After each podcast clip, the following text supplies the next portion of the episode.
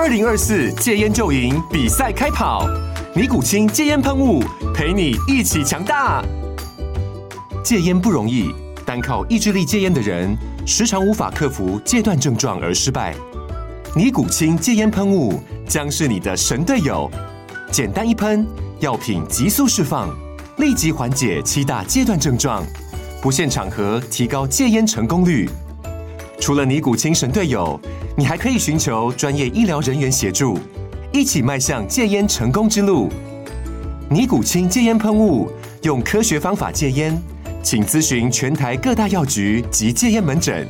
本广告由尼古清戒烟喷雾、卫部药书字第零二七八三五号提供。嘉安嘉护股份有限公司，台北市中山区民生东路三段二号十楼，北市卫药广字第一一三零三零一九零号。尼古清戒烟喷雾，相伴每个新开始。嗯，我觉得运动心理还有一个很重要的东西，常常忘记被提到的东西，就是怎么面对失败。嗯，因为我想赢，很想赢的时候，其实有一个部分是，呃，我在面对会失败的风险。嗯，但是我们都知道，竞技场上没有人永远都在赢。但当我更越想赢的的时候，当我失败的时候，那个失败是更痛苦的。嗯，那个痛苦甚至会痛苦到，那我不要赢好了，就是我不要想要赢就好了。所以有些选手其实他们会跟我说，就是老师，我当我不会这么想赢的时候，我反而会表现的比较好。所以我下次就不要那么想赢就好了。大家好，欢迎收听 SSE 训练漫谈，我是廖教练。呃，如果讲到跟比赛有关的运动项目，相信大家都一定会遭遇过一个难题，就是心理的调试。怎么样去面对失败？怎么样去面对挫折？怎么样子在上场之前，临上场之前去克服自己紧张的情绪？但是，你们用过什么样子的方式去？在心理的方面去寻求过精进呢？那今天节目很荣幸的请到我之前在国训中心的同事陈美琪心理智商师来跟我们分享一些关于运动的心理工作是什么样子内容哈。那在这边也顺便说一个宣传，就是五月二十一号和七月二十三号这两个礼拜天哦，分别在台北和台中会各有一场，呃，由台湾柔术总会所举办的呃进修研习工作坊。在这个工作坊里面呢，小弟我会担担任就是体能训练，包含心肺的恢复能力、指力、握力以及身体的基本滚转动作模式建立这些东西。我会有一些学科讲解以及呃实物的操作。此外还会有营养，和营养方面主要是呃着重在体重控制以及过磅后的快速恢复。那下午的场次的话，还会有国家队的教练以及选手带来呃国际赛的一些技术演进趋势，以及出国参赛的一些大家所不知道的美感。呃，相信是一场非常充实的活动。呃，如果有兴趣的呃积极朋友们呢，欢迎上台湾柔术总会的网站查询相关资讯。以下我们节目正式开始。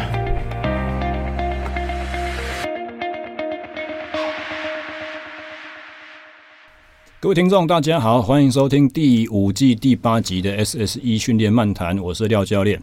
今天早上不是早上，下午才跑了一个路跑赛，在荒山野地里面，然后全部都是那种灰呼啊，然后沙石，所以等一下我的声音如果有点哑的话，大家请多多包涵。好，我们今天所请到的来宾是我的同事，前同事啊，去年我在。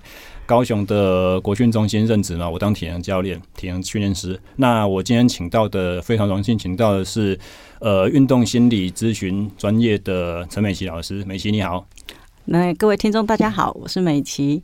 那美琪在国内，如果我们在搜寻运动心理，或者特别是我们在在讲那个竞技运动啊，为竞赛的压力调试准备，美琪的名字就很长。跳出来，所以相信如果对他有一点印象的人，对美琪的经历都有一点了解。所以我会一方面我是不想要跟以前人家做过的节目和访谈问一样的东西啊，所以我会希望先从美琪的过往的一些经历，然后直接跳入一些你如何呃把这些东西应用到运动心理的工作上面，这样好吗？好，我觉得如果我现在在回应，嗯，心底的问题，到底我为什么往这个方向在走？我重新再整理这样子的经验，我觉得我从以前到现在一直很像，始终不变的东西是，我一直在问我自己，是我在这个生命，我想要活出什么样子？嗯，然后我大学是气管系，嗯，那气管为什么会念气管？其实真的是不知道我要念什么科系。然后功课又不错，成成绩还蛮好的，嗯，所以那时候就念气管系，因为它跟人有关系。那当我们在念气管的时候，我想说，哎，念气管我以后要做什么？那我喜欢运动，我就是喜欢运动，然后喜欢念书，所以我后来就在那个 Nike 工作，就是结合运动跟商业的一个。个工作机会这样，所以是在国内还是国外？呃，国内的 Nike，OK，呃，因因为它又是 international 的那个公司，所以你就很有机会，就是常常出去国外，嗯，就是做一些那个那时候 merchandising，对，出出差，嗯，对，所以我觉得在我很年轻的时候就有这样子的机会，我就觉得哎，好像还蛮酷的，嗯，对，而且又是运动跟那个商业的一个结合。那你自己的运动兴趣和你有参加过比赛吗？你会对竞技本身自己很向往、很热衷吗？嗯，参加比赛还是你就是看比赛的没兴趣？嗯，我其实不太爱看比赛，真的啊。那参加比赛应该是说我从小就是一个很输不起的人，我很不、哦、对，所以我只要输我会很很难过，而且我会很生气，因为我觉得输好丢脸，所以我是那种输的时候我就会哭。或者是我会因为太太害怕输，所以我会到后面身体会很紧，本来可以跑很快就跑不快。我挖了一个宝诶，以前好像没有人问过你这件事情。真的，嗯，真的没有，我只会自我透露这件事情。嗯，对，所以我是一个很输不起的人，然后。呃，我甚至很丢脸的一些行为。我在大学的时候，我我会打球，但是我是打戏牌，类似对，就是戏上的那个比赛，或者是我参加的比赛都不是很高等级，但是还是竞技运动这样。没关系，我也不是。但我在打就是打戏牌的时候，我们在一个很紧绷的一个状态，我一直失误，嗯，然后失误你就知道那种，我就觉得好好想要赢，但是一直失误，我对自己好失望。打到一半的时候，我竟然就跑掉了、欸。嗯，你可以想象那那个画面，就是打到一半，我真的受不了，我怎么打的这么烂？然后我竟然离开我的团队，然后哭着跑走。嗯，我可以想象，因为听过啊，我没有亲眼看过这种这种状况，可是听过的不少。嗯，可能因为我们接触的都是竞技选手，所以我不会对这个很压抑。啊，一般人的话觉得说，你在干什么小题大做？嗯，啊，怎么输不起？你抗压力怎么这么差？对对对，心理素质太差。所以我以前听到心理素质差、抗压力差这个，我都会觉得你不要说我，就是我觉得很丢脸。嗯嗯嗯嗯。OK，那之前在 Nike 的这样工作，你觉得对现阶段的工作有帮助吗？还或者说我们在跟选手在智商的过程中，你会不会跟选手分享这一些？你进入到竞技圈之前的这些生活经验，嗯，我觉得我分享的是因为想要去分享一个人人在我在尝试的这个历程，不断在试，不断在寻找的一个历程，在 Nike 也是一个我在试，在寻找的一一个历程。我不知道我要做什么，但是我。就是结合一些我喜欢的东西，然后当我去做的时候，做了三年，然后就想说，嗯，这个这样的工作虽然，嗯、呃，还蛮不错，还可以常常出国。然后老板对我们其实对我很有帮助，就是他怎么去教我去去为这个市呃市场去做思考，嗯，就是为那个叫什么，他会叫 ownership，就是这个 category 是你的 ownership，就是我们需要去拥有它。我要怎么去理解这个？这个领域它是正在发生什么事情，而不是被动的被交代。嗯哼。然后我很喜欢我们老板那时候给我们这种，呃，这么年轻的年轻人，就是那时候刚刚出社会而已，而且在大学毕业，他就邀请我们去，不用怕别人怎么说，但是如果这个是你负责的的领域，我们可能会有不同的运动项目。这是你负责的领域，你就好好的去把它这个市场了解，然后成为这个市场的专家，不会因为你是年轻人，你就要听别人的。哦，对，这个对于我们国内的运动风气来讲，这是一个很难以突破的关卡。嗯，我觉得以前是，但现在好像越来越多的。对啦，对，这个年轻的选手其实有接收到更多的讯息，而且年轻一辈的教练他也比较有办法去接受选手提出疑问啊。这这真的是我在跟选呃教练合作的时候，我有发现教练真的挑战越来越多，但是他们会又愿意去看好多的不同的讯息。不断的在思考是，哎、欸，我怎样才可以帮助选手去提升运动表现？嗯，那那个时候你是负责什么样子的产品线，还是或者是什么样子的运动项目？嗯、呃，我最主要负责的是 running category，嗯，跟啊、呃、那时候还有 women's，就是刚开始那个 Nike woman 一直在 promote woman 的市场的时候，嗯、所以女性的鞋款，然后还有 kids，就是小孩的。嗯那 running 是我比较主线的一个 category，所以听起来你读企业管理学系，可是你做的比较像是行销的东西，是？这是因为你投履历投他们的那个职缺吗？还是因为进了 Nike 以后，他觉得你的专长适合在这个地方？嗯、呃，那个时候就是这样子的职缺。那因为气管它其实就是什么都学，所以 marketing 也是其中一个部分。然后其实很多气管毕业的。学生也都是往 marketing 这个方向走，因为最最多那个工作机会。嗯，所以如果你当年没有进入到国训的话，你可能会是现在运动产业发展很重要的角色。嗯，因为近近年有一个运动产业发展的算协会或什么吧，有很多人在。讨论这个讯息，就是说，台湾的运动市场不够，尤其是竞技这一块不够商业化，也不够专业化，因为它没有利益的这些考量，所以很多事情我们会做不到位，而变成好像很多都是理想，或者是好像那个叫做什么责任的牵绊、荣誉的这些东西，这些对竞技来讲，对是很重要，没错，但它。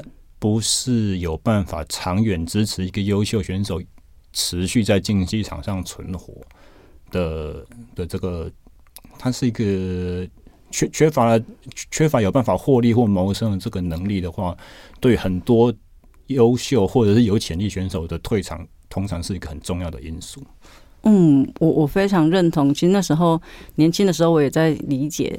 为什么国外的职业市场可以这么发达，但在台湾的时候，在发展这一块却没有办法像国外的市场发展成呃这么的热络？嗯，但你你说我如果会不会成为这个领域的专家？我觉得还好诶，因为我当初会离开 Nike 有一个很重要的原因，就是我好像对于嗯整个大方向的市场要怎么走啊，甚至是呃要怎么样才可以去。呃，取得消费者的欢心，嗯，这件事情我好像没有这么有兴趣，没有很好的直觉，或者是不太觉得这个不是你的热爱。嗯嗯，后面这个比较像，没有那么、嗯、那么好的直觉。我觉得直觉其实是不断经验累积出来的。嗯嗯。那如果我对他没有兴趣，或是没这么热爱的时候，我我其实也不想要花我的生命经验再去累积这样子的直觉。嗯哼，对，所以我后来离开有一个部分是我觉得。嗯，我好像比较有感觉的是竞技运动本身。嗯，呃，所以我就离开 Nike，我是去捷克念书，然后去念那个运动科学。嗯，对。那我那时候蛮任性的，就跟自己说没关系啦，我就给自己几年的时间，都没有做什么事情也没关系。嗯，然后就去做我自己真的有感觉的事情，所以我就去念运动。嗯。那你有提过说你在捷克念的时候，那一所学校感觉起来很像在读体育系，为什么你会这样子的？为什么你会用这样子的方式去描述它呢？嗯，因为它就是体育系，因为它就是什么运动都要接触，都要稍微会做，这样吗？它其实就是国内的体育系。嗯。那国内体育系其实也是一样，就是一定会有数科这一部分。但是国内体育系听起来比较像是以培育体育教师师资作为导向，嗯，它有一个很明确的目的，而且包含它的系所名称都是叫做体育。嗯，我那个系所 Physical Education and Sports 哦，也是一样是体育，然后它的主要的标的之一也是体育老师。嗯哼哼，所以我们才会去做很多那个很基础的一些呃运动术科。嗯嗯，只是他们的术科比我们多一些，他可能还有滑雪，嗯，还有攀岩，还有独木舟，就是他多很多户外的那些术科。然后我那时候也是冲着那些术科去的。目前世界男子最顶尖的攀岩选手也是捷克人啊，对，捷克的天然岩场应该是有很多很多非常理想的东西可以去让他们这些欧洲选手去去玩去撒野。嗯嗯，我真的觉得在在有这样子的环境下面去去成长是一件很幸福的一件事情。嗯，对。那你回国之后，你又到了师大去念一个心理的博士班学位。那从那个之后，又接触到一些刚开始算是比较资源性的工作嘛，对于重大的国际赛会。那从那个时候到现在，成为国训中心正式的一个编制体内的人员，你觉得国训的工作是在你自己个人身上是怎么样子的演变？哦，我刚开始在国训。就是二零一五年，就是国训转成行政法人，嗯、是第一个，不是第一个，就是第一批进来的运科人员。我们邱炳坤校长当是 CEO 的时候，没错没错。然后，所以那那时候刚就一大批运科人员，各个领域的运科人员就进到国训中心。嗯，然后我我也是其中一个。那那时候运动心理就只有一位，就是在下小女子我这样子。嗯。那那时候我刚进来的时候，因为我在二零一二年有跟新加坡的呃队伍去参加二零一二年的奥运。哪个队啊？呃，最主要是跟桌桌球队，嗯，但就是还是会协助他们其他的队伍这样子。为什么会跟新加坡有联系？嗯、呃，那时候是因为嗯、呃，新加坡那边在找会讲中文的哦。的运动心理师，嗯、然后。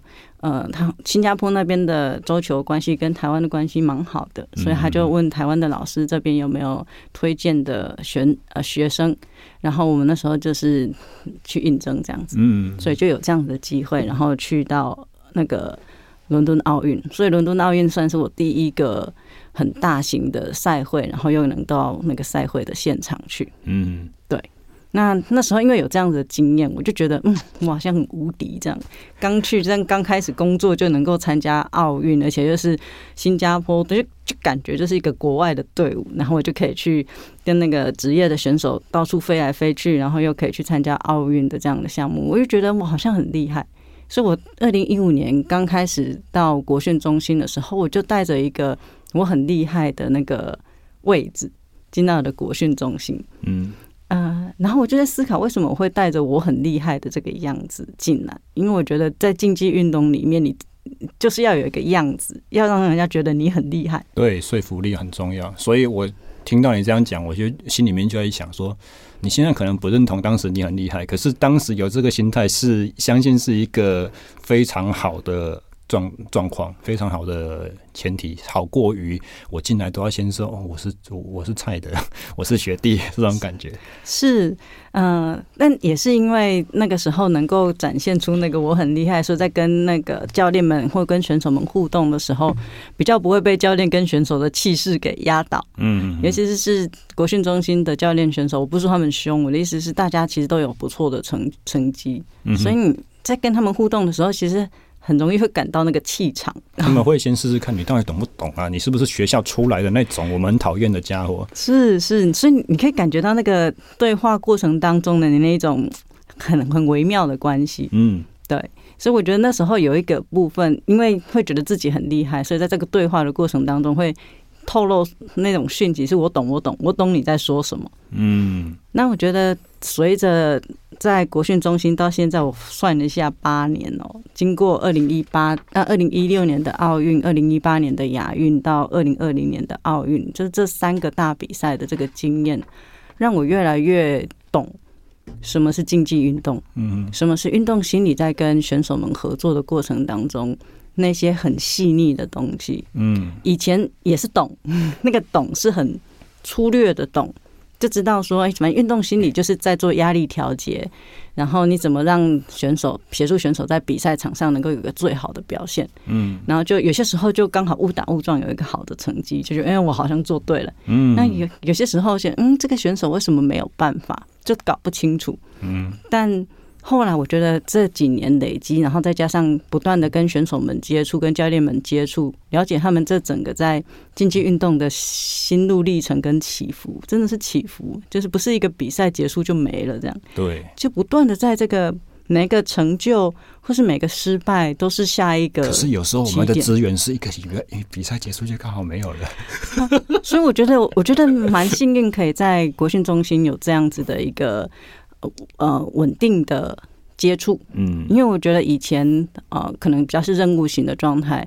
我相信对运动心理的人来说也是，就是我可能接完这一次的任务，没不管有没有成绩就结束了，嗯。嗯，但因为长期跟选手们在互动的时候，反而是有机会去看见。这个不不断的这个成长的历程，以前现在以前是那个选手，现在都已经要生那个当爸爸了，然后生小孩那种感觉，嗯，然后看他们在这个成就的过程当中的一些起伏，他们怎么在应应，我也在他们身上学很多，嗯，然后也跟教练们在讨论，在压力下面看见大家在这个过程当中，从以前觉得很稳定。真到压力下面的时候，真的大家会有一种很很大的焦虑感，然后那个心都会很容易就会很烦躁，嗯，然后那个情绪会变得很很特别，嗯，我觉得这个历程都好真实，嗯，对。那我有想到一个问题，其实昨天我想要我在设计反纲的时候，我想要写，后来没有放。可是我觉得我在过程中一定会问到，所以我就很有自信就不写上去了。我想问你的就是，你在跟选手合作的时候，资源的时候，你刚刚提到了我懂这件事情，可是你有没有碰过有时候有一些状况，你会发现自己很难开口跟他讲说，其实我没有把握完全懂你在经历的这些，因为再怎么讲，虽然我一样热爱运动，虽然我以前也比过赛，但是我们就不是像你那么高的层级，像是譬如说我今天早上。参加那个比赛哦，是台湾的小比赛，蔡奇亚杯。可是你面对的东西是在奥运的殿堂上。尽管我可能在健身房里面面对我的客户，我会觉得说，这个比赛他拿到成绩，可能对于跟专业选手去到奥运，或者说在奥运舞台上面发光发热是一样等值的。可是毕竟看着你的人、检视你的人、报道你的人，或者是等着要。把你抓下来，甚至是在败战之后检讨你的人都不是同一个层级的那种情境，所以我再怎么想要懂，可是我毕竟永远没有办法达到你现在的那个高度和境界。那如果在这个前提之下，你会怎么样去跟选手解释这件事情？你有你有解释过吗？嗯，我觉得那个懂不是不是因为我经验过了，所以我懂的那个懂。嗯，我觉得那个懂比较像是，因为我在跟选手接触的这个历程，接触了很多个不同的经验，然后他们在跟我分享这个历程，我听见他们的，比如说你刚才在讲的这个，我他们站在一个高位上面，在体验到不管是呃外界的期待，嗯，然后教练的期待，然后。不管是家人的，或者是一些媒体的，甚至现在是网络的粉丝，对外界眼光看起来你坐拥了所有的资源，可是其实选手自己心里面感到是他是最孤独的。是，那我觉得这个懂是因为我听了这么多的故事，嗯，然后在听这个些故事的过程当中，我没有带着一个我可以帮你的那个位置，而是我愿意在这里好好的听你现在正在经验什么。然后我在听的这个过程当中，我也没有带着一些你应该要怎样，嗯，你呃你不该怎样。然后我觉得放掉那个评价，放掉那个我一定得帮忙帮我，就是好像没有办法功没有功能那个没有，我就回到那个他正在经验的这件本身，然后回到看到在这个状态下面，在这个辛苦，在这个压力下面，他怎么在应应。嗯，然后他想要什么，他害怕什么，在这过程中，我就是好好的听，好好的理解这个人。嗯，那因为我这样子的理解，他也理解了他自己，然后这些经验可以被说出来，这些害怕的东西可以好好的说出来，他就可以整理他，而不用把它放在一个角落，不知道不明的角落，没有整理过以后，反而那些烦躁的感觉不断的在骚扰自己。嗯，所以很多时候，我觉得在跟选手们合作，并不是因为帮他找到的解决的办法。当然，可以找到解决办法是一个很棒的执行方向，但有些时候，那些压力下面并不是要解决问题的，那些压力下面是要要好好的去沉淀跟稳定下来。有些时候，真的就是稳稳的小小步的走。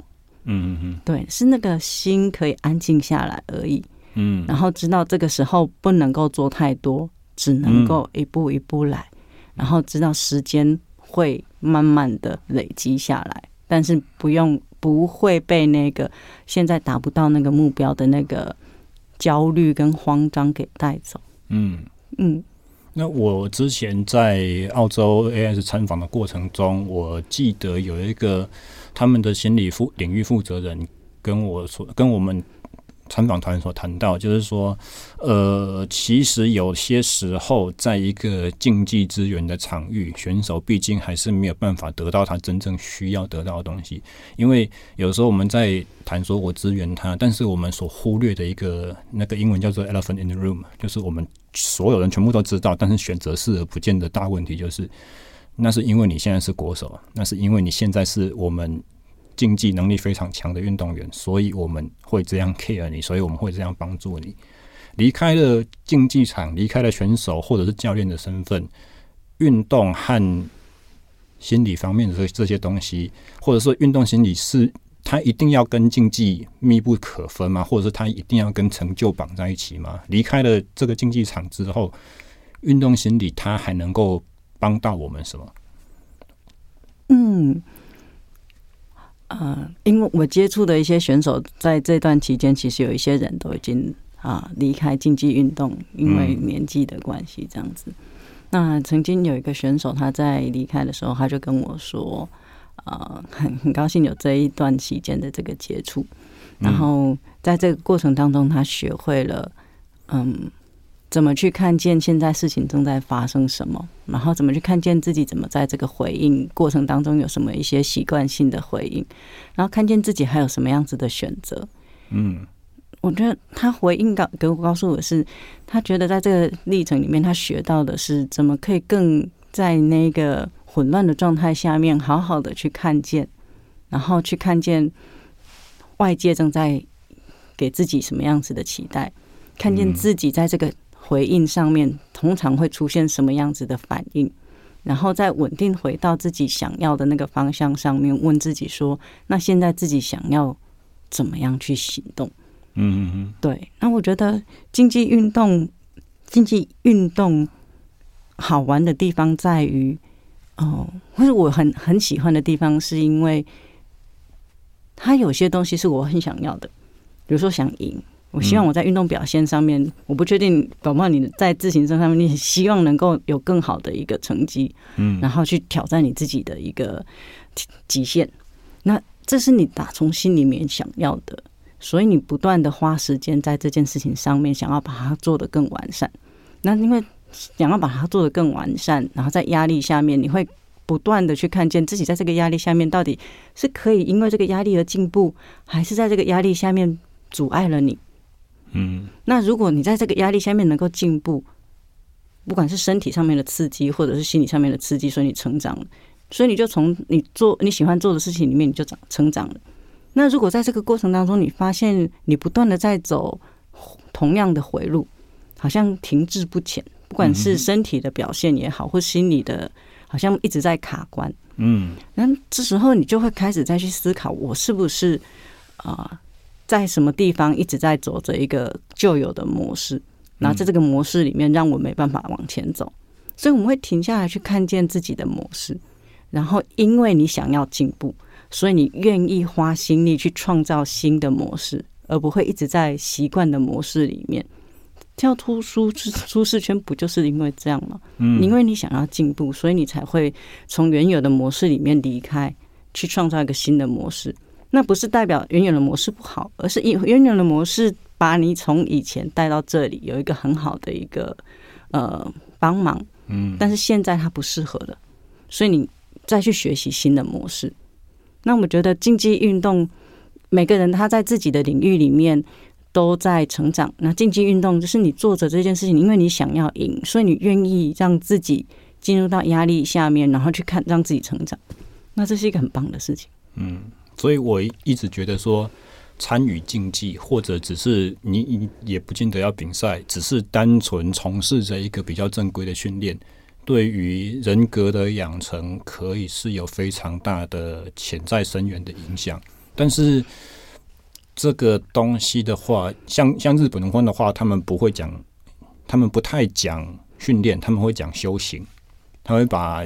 训练这件事情，包含学生社团也是一样。日本的学生社团的风气是很盛行的。我之前也碰过一些日本的朋友，他亲口告诉我说，日本小学生的未来志向调查前十大里面，其中一个是职业选手。我以前一直以为说啊，这个是台湾的媒体那边冷笑话在胡乱我们，结果还真的是这样子。但是，呃，比方说在台湾管竞技运动的叫做教育部体育署，它是归教育部管的。然后，体育这个名词，它潜在所涵盖的意思，就是说，运动是要为了教育而服务，它一定要有带有一个什么样子的目的。所以，好像也回到了一开头我们讲的，说它一定要达成什么，它一定要做到了什么，一个比较功利的那种感觉，而不是我我们现在在这边所谈的，我想我们所讲到说你在。竞竞赛场上，你碰过了很多逆境，逆境，你经遭遇了很多大风大浪。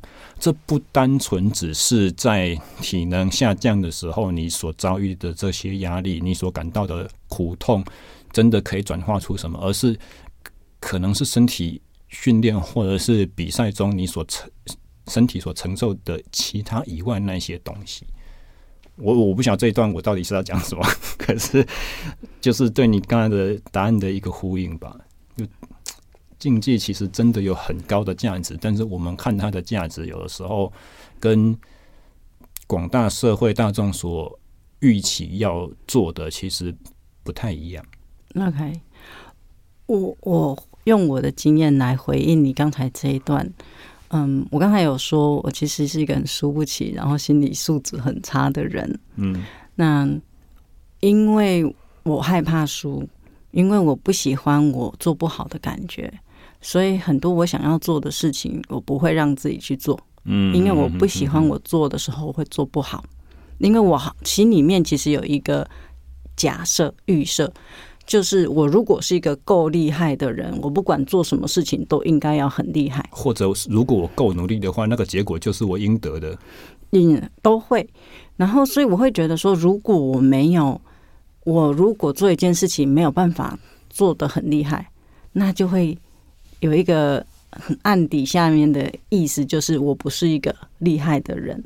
然后我不想要当一个不是厉害的人，嗯，所以我会让自己很不自由，因为我只要觉得我好像没有办法很好，我就会停下来，我不做了，嗯嗯嗯，我会停在那个大家觉得我很好的那个地那个那个地方这样而已。选手选手也会啊，我我知道我知道，那全运会可以拿金牌，我就不要出去国际赛被人家电。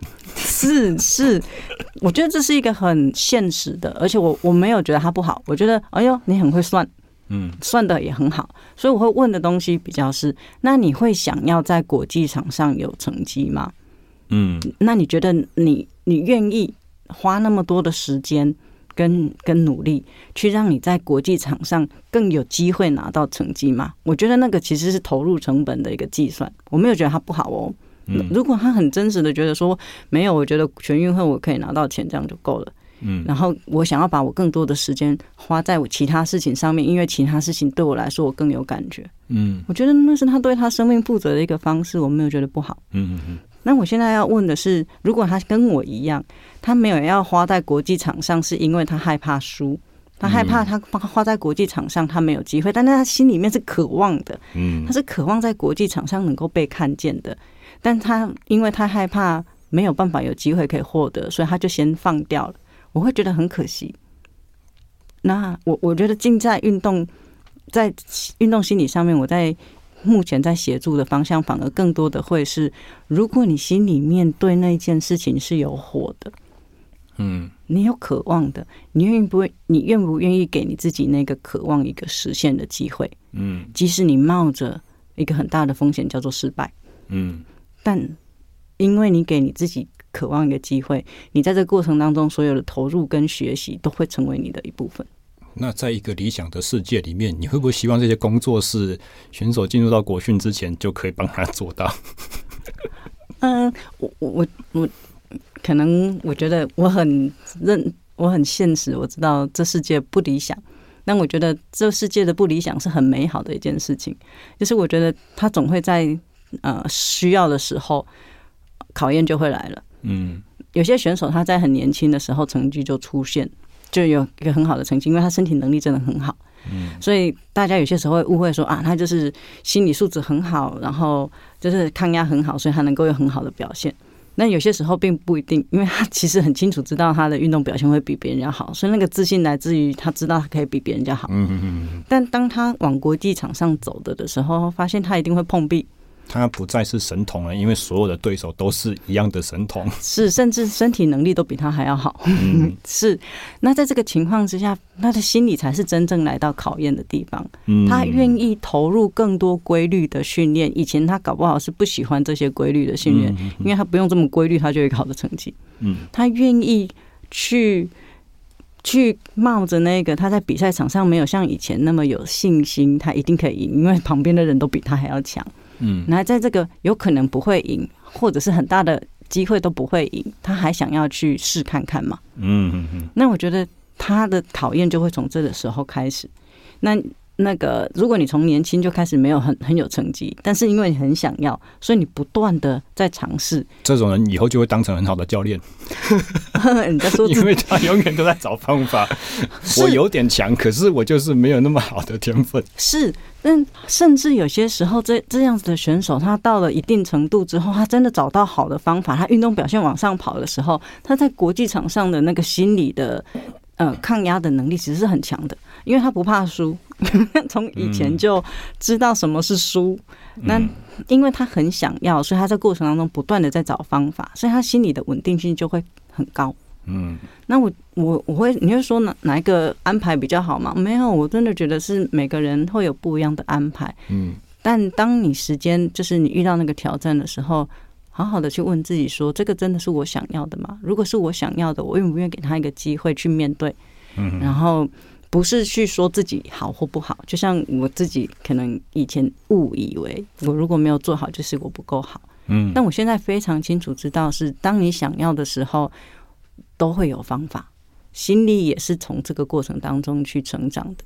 嗯，在压力下面，我们就是会紧张。我很想要的时候，我就是会怕失败。我们不是每个人都像 Michael Jordan 这样有点疯狂，但因为我怕，但是也因为我要，所以我我即使害怕，我也想要给自己机会。我觉得那个经验会是一个很扎实的成长的一个经验。嗯嗯，那你刚刚讲到 Michael Jordan，我想要问一个，呃。你觉得这些世界上最顶尖的运动员，他们所使用的方式，他们给自己的心理建设和一些技能，他是适合一些有潜力但是还没有到顶尖的选手去使用吗？我会这样问的原因，是因为我听过一个讲法，就是说这些最杰出的人，他如果当初选择的不是运动的话，他可能就是连续杀人魔，他就是被关在监狱里面终身监禁的，因为他们都全部全心的相信一件事情，然后他们为了达成这件事情。不绝不计一切的后果，而且他不允许任何人告诉他说这件事情是做不到的。所以很显然，这些人是某种程度的偏执狂，他们是社会上很少很少的一趴。那这个一趴零点一趴的人，他的方法或想法念头会不会不适合我们现在在讲的这些？即便已经是你看他是精英层级，但他毕竟不是这些怪胎。嗯，我我真的觉得在运动竞技运动里面，能够有很很杰出成就、很突出成就的人，真的某个程度也真的蛮蛮疯狂的。因为你身体要投入的那个程度，你心要投入的那个程度，其实有些时候那真的是非同小可。嗯，然后在压力下面可以这么的，有些时候你真的觉得有点疯，就是。哇，好狂啊！甚至他就算是打团队运动，他也不见得是一个很好的团队合作者。像是比如说 Jordan，或是已经往呃往过过往的 Kobe Bryant，是是，就是有个霸凌性格的那种角色。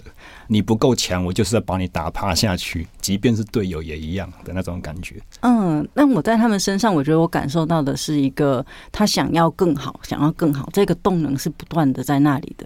嗯，所以你看 Kobe 的一些自传也好，或者是一些呃形容他的一些影片也好，你知道他自我要求是非常高的。嗯，那他在这这么要求高的时候，当他看见你没有这么想要的时候，他他不会把你当同类。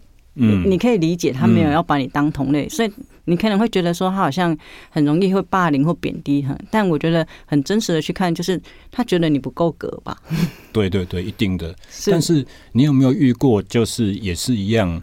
他可能还差临门一脚的选手，但是他看到一个这么伟大的，呃，可以效法对象的时候，他反射出来的是这个光芒太璀璨了，相较之下我多么的暗淡。那人家都已经这么的璀璨，他才能够达到这个成就，他的牺牲和奉献我全部都看在眼里。我觉得我一定没办法做到他这样的程度。你有没有碰过有人因为这样反而退却的？嗯，我觉得比较常遇到的是教练会用这样子的例子来跟你说，跟选手说，学姐都这样，学长都这样，你怎么？嗯，或者是你看人家四点起来练重训，你几点起来？你八点还在睡觉？洛杉矶的日出，你有没有看过？对，就是可能拿出这个例子来告诉你说你，你你凭什么当那个？你怎么会觉得你你可以？嗯，所以我可能听到比较多会被打压的。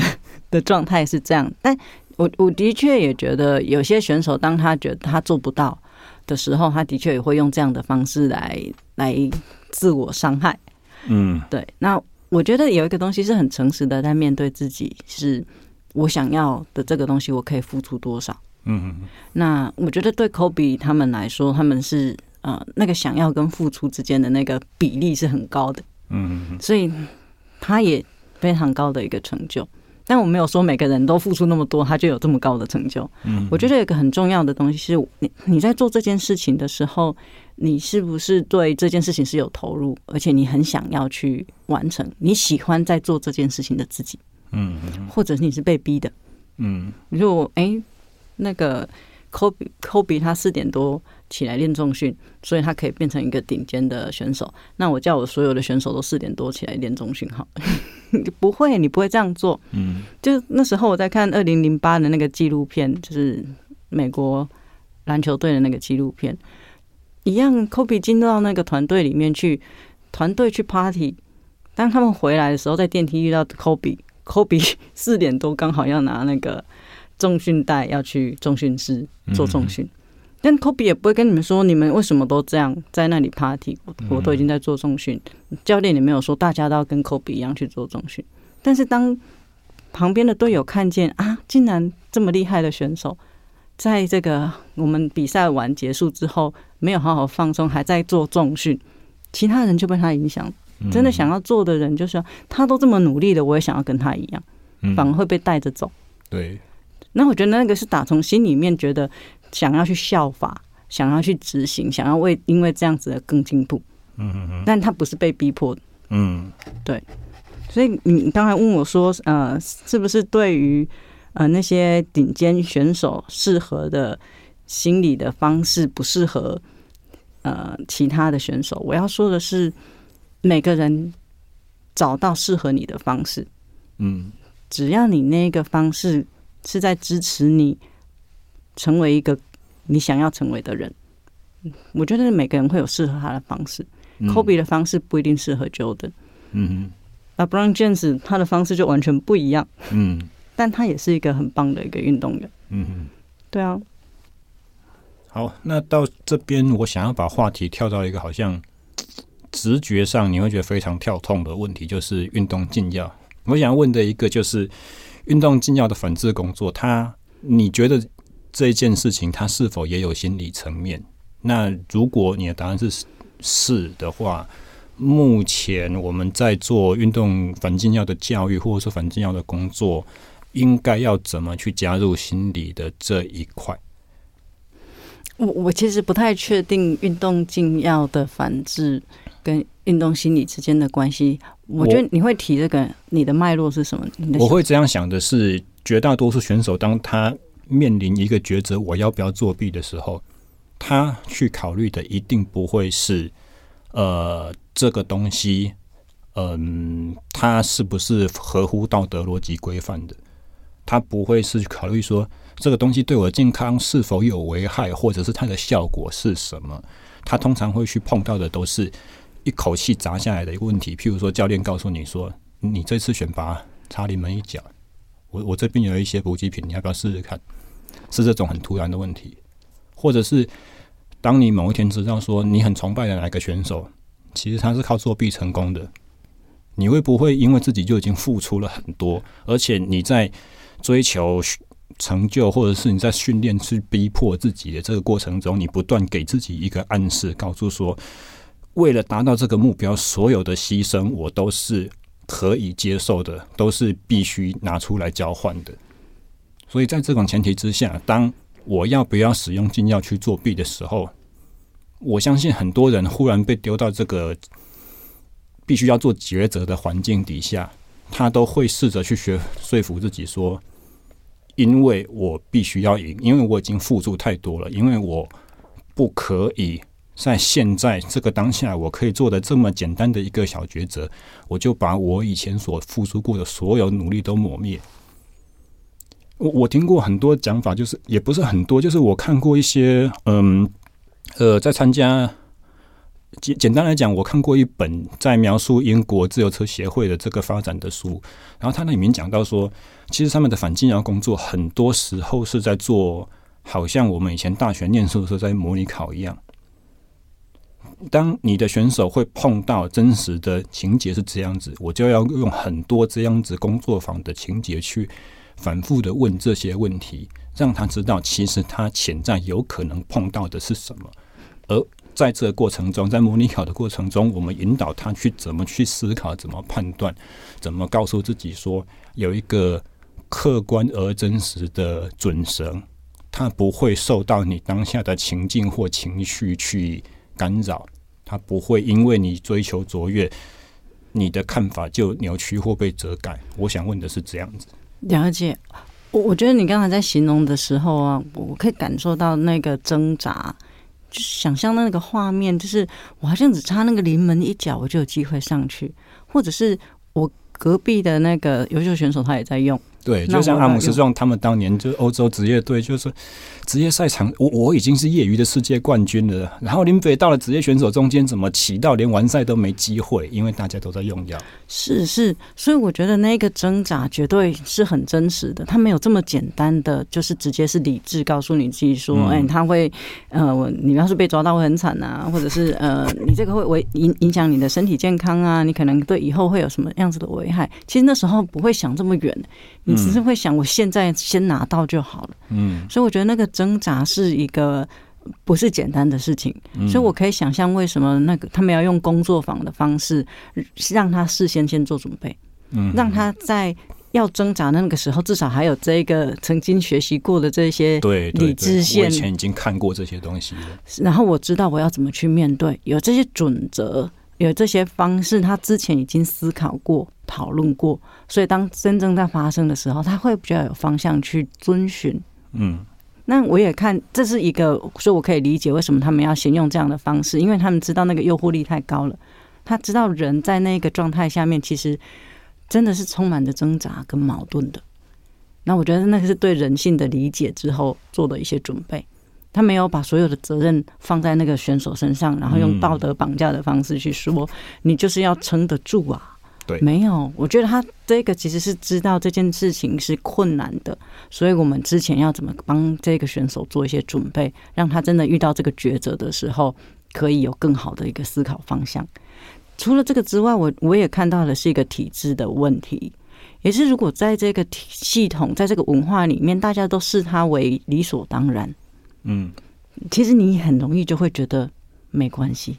嗯，我我我拿一个虽然不是禁药，但是在体育界常常呃过去常常会发生的事情，叫做比如说呃大学体育系，然后你刚进去迎新，嗯，学长学弟之间的那些互动，嗯，如果你用现在的一些呃条件来看，你会觉得他很霸凌，就是一些很不合理的要求，嗯哼，或者是呃可能灌酒的一些行为啊，或者是一些处罚的一些行为，对以前的那个迎新或者是一些学长学弟的那个互动，好像是理所当然的，嗯，是所以从外人去看的时候，就觉得哎、欸，这个好像怪怪的，但是你会去通报吗？搞不好不会。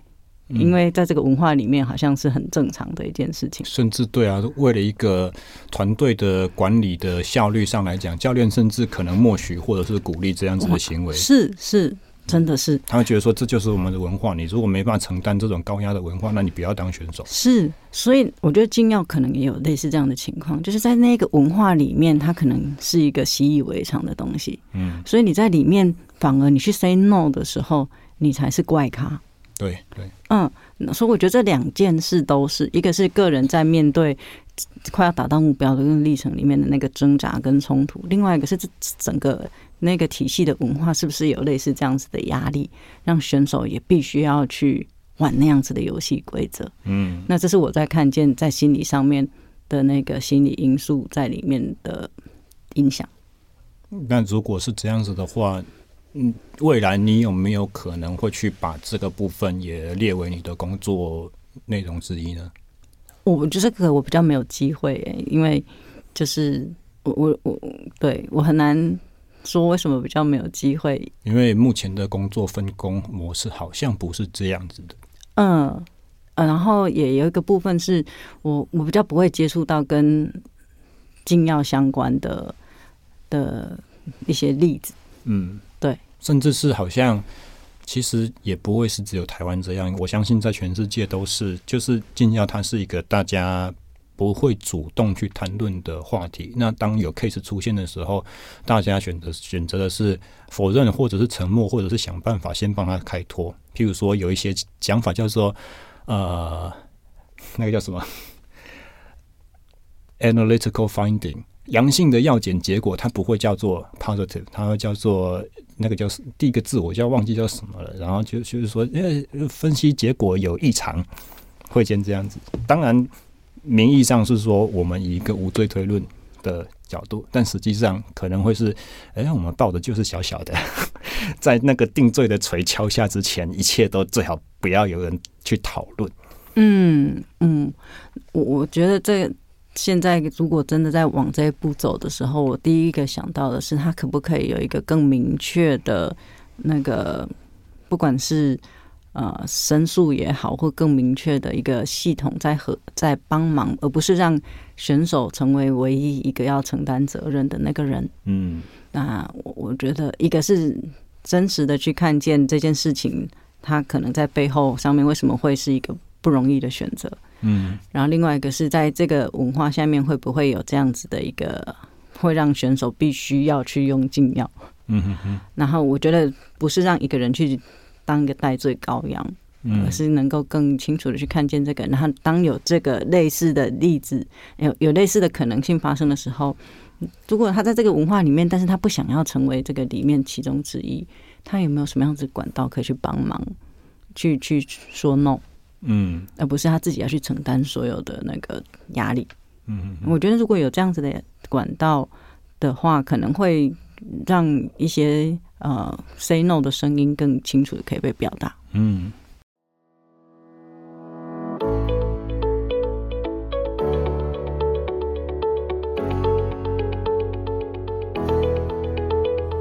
大家好，我是廖教练。自从二零一九年开播以来，SSE 训练漫谈已累积超过一百零五集，将近八十二小时的优质节目。我们致力于传递完整、全面、结构性的运动以及训练知识。此外，也致力于促成运动健康产业中的跨领域专家对谈。现在，制作好节目的热情有赖您的维系。我们推出了每月小额的订阅赞助方案。欢迎您到我们的官网 ssetrainingtalk.com 加入我们的行列。完整的募资计划网址可以从下方的内文点选连结。感谢各位一路以来的陪伴，也期待之后呢能够接受你们的支持，帮助我们的节目继续走下去。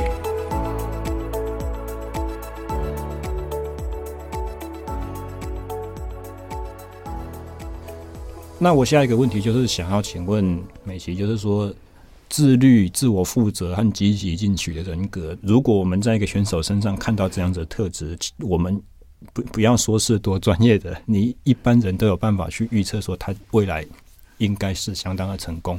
事实上，也是再一次回到我们去年澳洲参访团的那个例子，AS 的呃中心的一些选手也。养成的有有点类似我们的教育训练处的负责人，他有提到说，其实他们在青年选手身上会想要培养的一个很大的一块，就是在于精英选手的想法、思考逻思思考的这种呃心态建设。那这些东西，如果从心理的角度来讲的话，怎么样子去协助培养他呢？或者是因为？呃，要怎么说？目前现阶段，这个这个步骤好像是教练的责任，或者是社会环境，或者是家庭教育的责任，对不对？那如果是以心理的角度，你觉得我们应该怎么做，或者是我们可以帮上什么样子的忙？嗯，嗯，我我觉得在。选手成长的这个阶段，国小、国中、高中，尤其是国小、国中这个阶段，其实很多是师长们怎么在跟他互动的历程，他在学习的。因为那个那个被影响的，他就是一个成长的阶段，所以他不断的在被带领。那我觉得像潘瑞根老师，他其实很有名，是他怎么在带领他的团队。嗯，不管是。他不只是重视他的经济表现，他很重视他在生活上面的一些品德。嗯，那我觉得这个都是教育体系的一个，嗯，一个很重要的一个学习的一个 model 跟历程。那我自己在思考自律这件事情啊，因为他是自律，他不是他律。嗯，自律来自于哪里？为什么他要自律？我觉得自律是因为我知道这个律就是那个规律，自我。自我要求，然后要求自己去一个一个规律的生活。这个，因为你这样做，你会对于你想要达到的目标是有帮助的。嗯，所以为了我想要达到的这个目标，我愿意去规范我的行为，我愿意不让自己，呃，过得很 sloppy，过得很懒散。因为我知道，我如果有一个这样子的生活方式的时候，对我想要达到的目标是有帮助的。那我觉得有些时候你会说选手怎么年轻的时候没有养成自律的习惯？我觉得有些时候是因为他很快就可以得到他要的运动表现。嗯，对，所以节目刚开始有说到的，对，所以有些时候他可能你会说，嗯，这个选手就是成绩很好，但是就是那个品性不好，或者是嗯，这个成绩很好，但是就是不爱练习。嗯，对。那我觉得其实回到那个选手，他想要成绩好，或者是。他到底想要追求的东西是什么？我觉得大大人、教练们也好，选呃老师们也好，在跟他互动的过程当中，可不可以回到他想要的那个东西，然后支持他，甚至是跟他在做讨论，他要怎么去做可以达到他想要的？不是只有赢别人而已。嗯，当他想要更进步的时候，嗯。他想要做什么样子的目标设定？我我就想目标设定，我脑子里面就出现那个大谷翔平的 的脸哦，因为这么年轻他就做了那个九宫格的目标设定，然后或者是不同年纪的那个目标设定，那眼光看得够远。嗯，对。那我觉得如果有一颗心，我觉得这是这是很好的一个 model，可以思考看看，就是你想要，所以你愿意用着你的节奏去走，而不是只要赢过别人就好了。嗯嗯嗯。然后我觉得这个自律，如果来自于因为你依着你内在的渴望，然后去执行，我觉得那个是一个会带着走的东西。嗯，那我也经验过一些呃选手，他很有趣，他就是因为从小就被教导要自律，然后要有很很严厉呃很严严格的那个运动习惯，所以反而运动这件事情变成他一定要做的事情。当他可能要退休的时候，他发现他不运动，他会觉得全身怪怪的。所以很有趣，就是这一个习惯，他到了一个年纪之后，他有可能会变成他的阻碍。嗯，阻碍的意思不是说都不对他不好，而是他可能这个一。习惯的养成，对于他也在运动表现的那个阶段，其实是会帮助他不用太多的思考，他就可以更多的精力回到那个运动表现上面去。所以这个习惯的养成会变得一个对他很有帮助的一个 routine。我想到的另外一个意思就是，很自律性非常的高，然后对教练服从性非常高的选手，有的时候都成绩不容易出来，因为他容易练过头。反而是那些喜欢给鬼给拐，搞一些有的没有的，然后训练会偷懒找偷空休息的，通常他因为。状态都很好，所以他的成绩反而比较容易起来。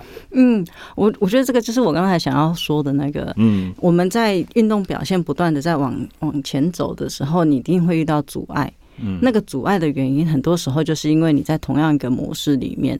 那个模式把你带到这里，但是他没有办法帮你带到另外一个阶段去，所以那个自律可不自自律没有不好，我要说的，嗯、但是那个自律如果是因为来自于那个习惯，甚至有些时候是你该休息，但是你不敢休息，嗯嗯，因为从以前养的习惯就是，我要是休息，别人就在练习，我就会赶不上别人，所以你休息的时候会有好大的罪恶感，就会去练，然后练到身体都很疲累，所以这个这个习惯反而变成阻碍你再往前走的一个。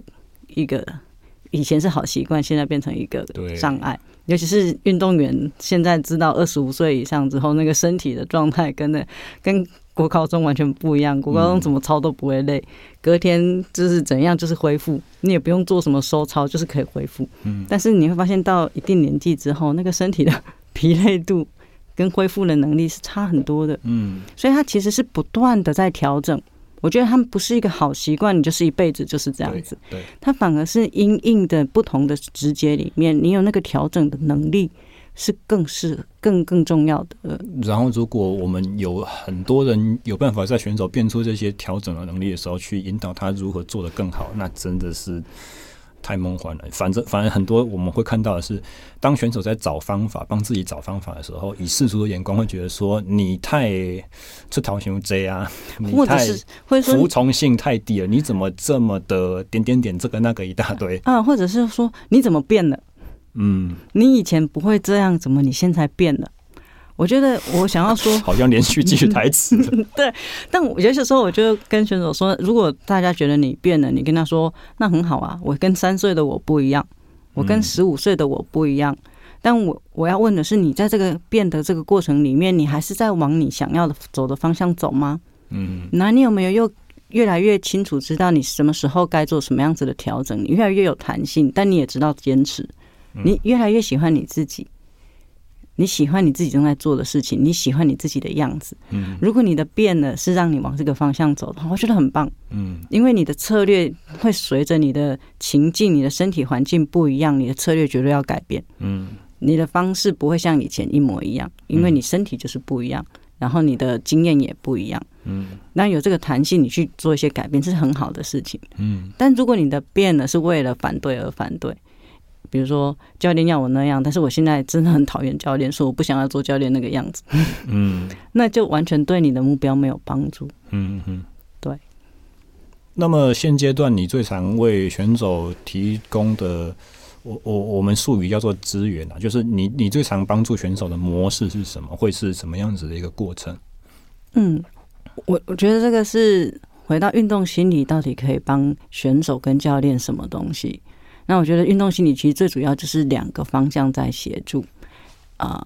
你在比赛场上要能够有很稳定的表现，其实就是两个东西。一个东西叫做你平常的训练蛮稳定的，嗯，所以你的运动能力是有一个稳定的成长。所以你选手常常会说，只要我训练的状态够好，我比赛其实也不会差到哪里去。嗯，所以一个跟东一个东西跟平常训练运动表现很有关系。那运动心理很很重要的一个原则啊，一个重要的工作点就是，我们平常在选手训练的时候，我们越有没有越来越清楚知道他在训练的这个过程当中，他在身体能力、在技术能力，甚至是比如说团队项目，他怎么去看这个那个比赛正在走势在哪里，然后对打性项目他知不知道正在发生什么事情，然后他的专注点要怎么去做改变跟移动。就是这些东西都是运动心理可以协助的东西。那他其实有些时候跟教练会有点重叠，所以我们怎么跟教练合作，去知道教练他正在哪一个历程里面，然后选手他是不是有清楚意识到他现在正在训练的东西，怎么在帮助他运动表现的成长。嗯，所以这个部分是运动心理会做的东西，也是我平常在做一些训练观察的时候会跟选手聊的。哎，你最近在练什么？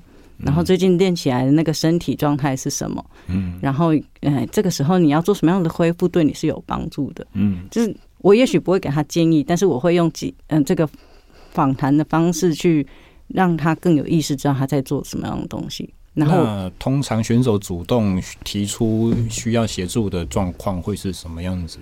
嗯，在训练的时候，其实比较常会遇到的是一个就是训练卡关。嗯，就是我知道要怎么做，但是我的身体做不出来。然后，或者是嗯，快要到比赛之前的那个训练，一直在一个不是很稳定的状态，抓不到动作的感觉。或者是跟教练在合作上面，呃，没有一个很顺畅的一个理解，嗯，就是教练可能要他做 A，但是他觉得他的问题不是 A，嗯，他想要练 B，就是这些东西都有可能，所以一个东西可能跟呃训练相关的一个部分，可能跟是教练选手沟通相关的事情。嗯，那你服务的对象目前来讲，教练多吗？教练。不是我们服务的对象，教练是我们合作的伙伴。呃，我会这样子问的原因，是因为国训的体制相当的、相当的有明确的一个特色，就是培训我们分培训队和支援人员。那我会觉得说，培训队好像都是我们服务的对象，那他不会分是教练或选手。但你看我们体能组的话，我们一定是协助练选手嘛，对不对？我们不可能去练教练。是是。但是如果以心理来讲的话，会碰到新的问题，一定是所有人都会，包含教练、包含选手。那教练不稳的时候，整个队伍也不会稳，所以我才会提出这样子的好奇，就是说有没有教练？来找心理师，说我我有一些需要帮助的地方，而需要帮助的是我自己，不是某某人。嗯，我我觉得有些时候的确有些教练会更主动的跟我们谈，就是他现在遇到跟跟队伍合作上面遇到的那些困难。嗯哼，然后呃，有些时候他们也不一定要我我们给什么意见，他就是想要把这个东西说清楚。嗯，然后说完之后，我们可能就会有一些互动，因为我了解对上的一些状况，所以我们可能就会有一些讨论。嗯，然后呃，更清楚知道接下来可以怎么走。嗯，所以有些教练，尤其是遇到那个跟队队伍的合作上面有一些卡关的时候，的确也是会做这样子的讨论。嗯，但我们在合作的部分就比较不会像我在跟选手合作的时候，嗯，我是完全回到选手身上去。嗯。我会问的是选手，到底你现在要的东西是什么？那你现在正在执行什么东西？然后你现在遇到或者你害怕的东西是什么？然后比如说你现在正在准备比赛，你比准备比赛节奏在哪里？嗯，所以我跟选选手合作的这个方向，一个是运动表现，一个是跟压力相关的东西，就是竞赛压力相关的，所以是很清楚的。但是跟教练部分，我觉得比较多的是讨论跟合作，然后比较像同事。就是我们跟就是之前我们在合作的那个状态，哎，我们现在正在遇到什么样子的困难？然后，哎，我现在在跟这个选手沟通的时候，可能会嗯，好像需要什么样子的调整？嗯嗯，对。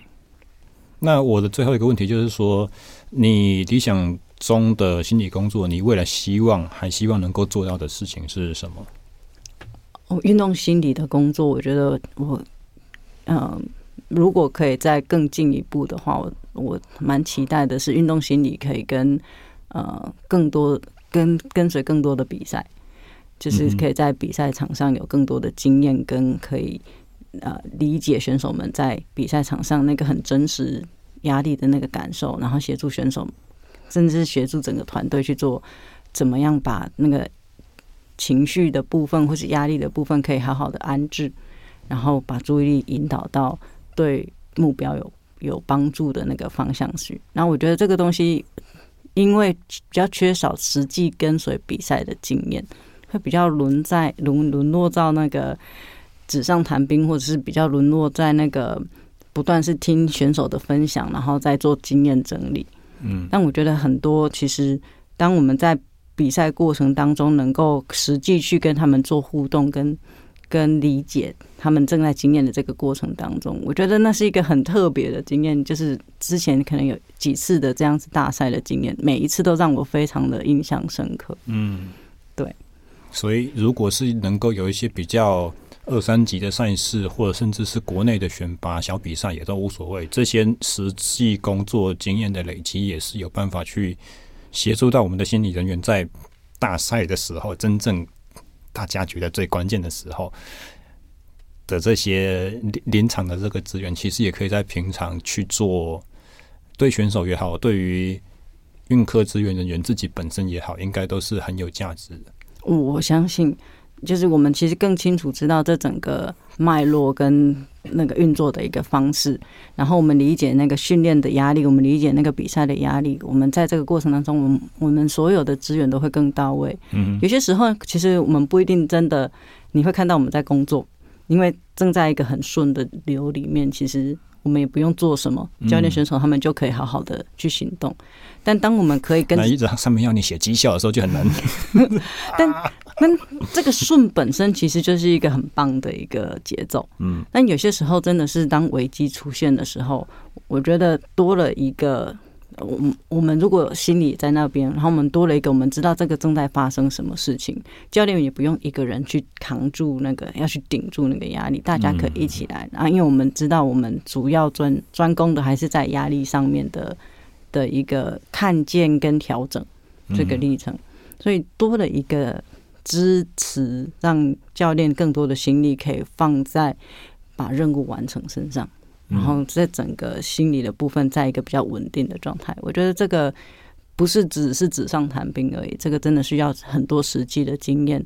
然后我们在压力下面也更知道怎么去稳定自己。嗯嗯，对。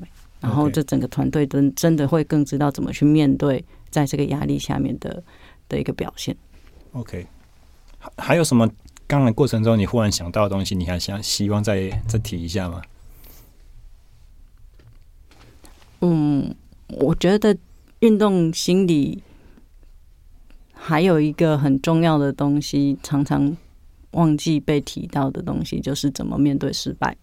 嗯，因为我想赢，很想赢的时候，其实有一个部分是，呃，我在面对会失败的风险。嗯，但是我们都知道，竞技场上没有人永远都在赢。但当我更越想赢的的时候，当我失败的时候，那个失败是更痛苦的。嗯，那个痛苦甚至会痛苦到，那我不要赢好了，就是我不要想要赢就好了。所以有些选手其实他们会跟我说，就是老师，我当我不会这么想赢的时候，我反而会表现的比较好。所以我下次就不要这么想赢就好了。嗯，你觉得这个是好的吗？还是你觉得这是个万中选一，很难得复制的？我我觉得一个他他在短期内他是有效的，就短期内是成一两场比赛，然后你跟自己说啊，反正没有赢的话就算了，就是我之后也就退休了，然后反而让自己比较轻松的的时候，你就是真的会比较容易赢，因为你身体反而更轻松了。但如果我们现在在讲的是在长期。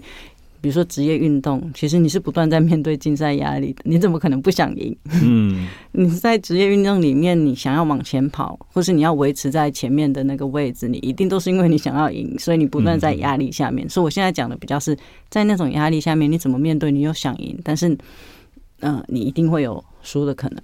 嗯，那那个输，尤其是很焦灼的输。嗯，那个网球打了五盘之后输，嗯，或者是对，就是很焦灼的那种输。其实输完之后的那个失落感、那个挫败感，其实是很难受的。尤其是你，如果你又是一个很有机会赢，或是你应该要赢的选手，对，应该要赢这个真的是太大的一个太太沉重的一个包袱了。是，但我我觉得那的确是，就其中一个选手。曾经有选手就这样跟我说，就是如果我要成为一个很优秀的人，我知道这个包袱他就是会来，所以我就是要为这个包袱做准备。嗯，但他就是很真实的事情。你如果成绩够好，你才会扛得住这个包袱；你如果成绩不够好，你就不用有这个包袱，轮不到你来背，就轮不到你来背啊！所以你在背这个包袱，表示你成绩真的很好。嗯，那他就会是另外一个嗯。生命阶段，就像你刚才刚开始在说的，真的是我也没有背过这样的包袱，嗯，那我怎么会知道怎么去面对这样的事情？老实说，我不知道，但我知道有很多选手在背这个包袱，然后我听过很多这些选手的经验，那我知道我需要做的不是告诉他你要怎么做，嗯，就是去让他知道这件事情，他在这个历程里面，我们要怎么去面对这样子的包袱？然后在这个压力下面，怎么去看见再放下？然后怎么回到那个专注在这个场上，做好你现在能做的？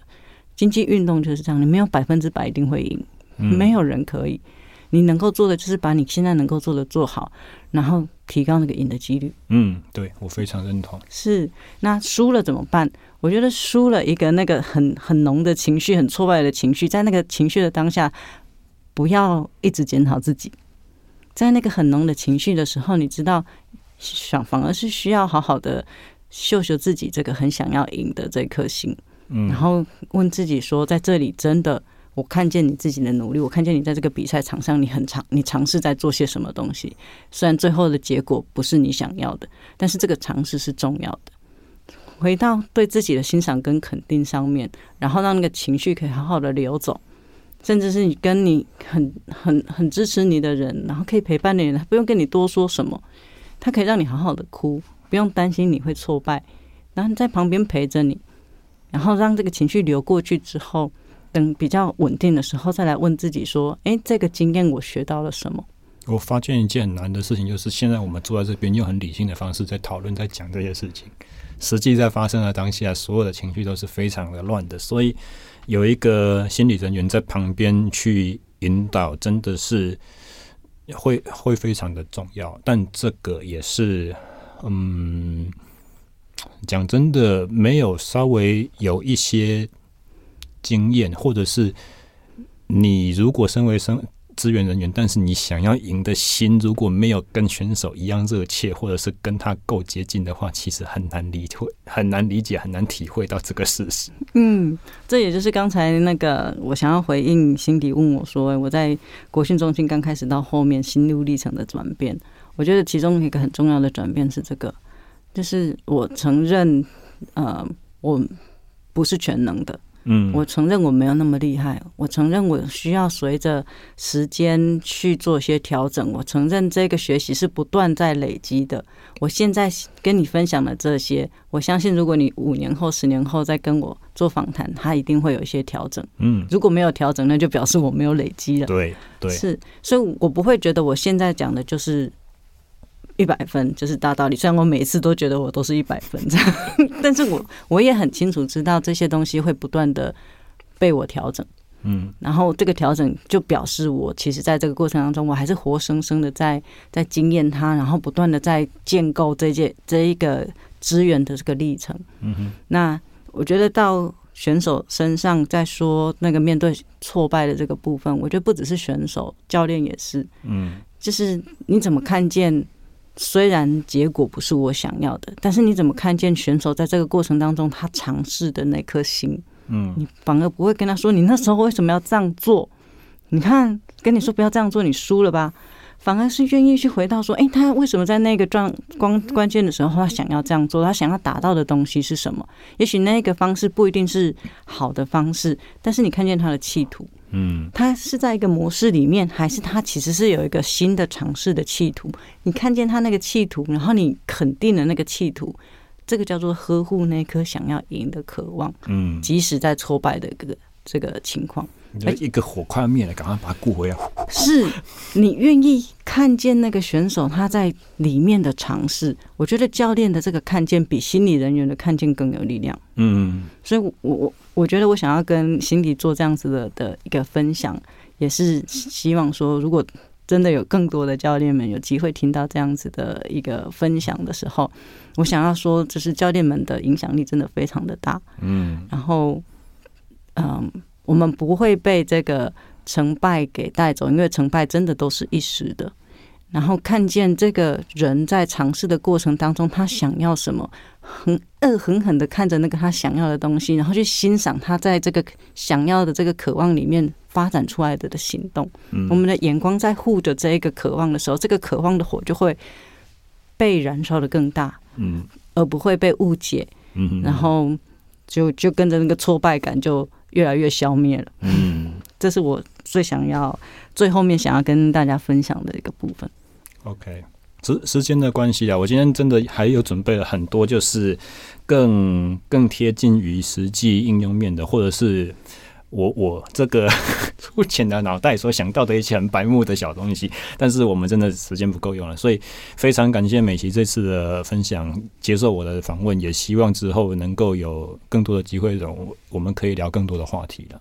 那喜欢听这期节目的内容的朋友们，或者是你身边如果有教练、有选手，你觉得这些内容对他会有帮助，欢迎把节目连接直接传送给你的朋友，或者是告诉他我的节目名称 SSE 训练漫谈。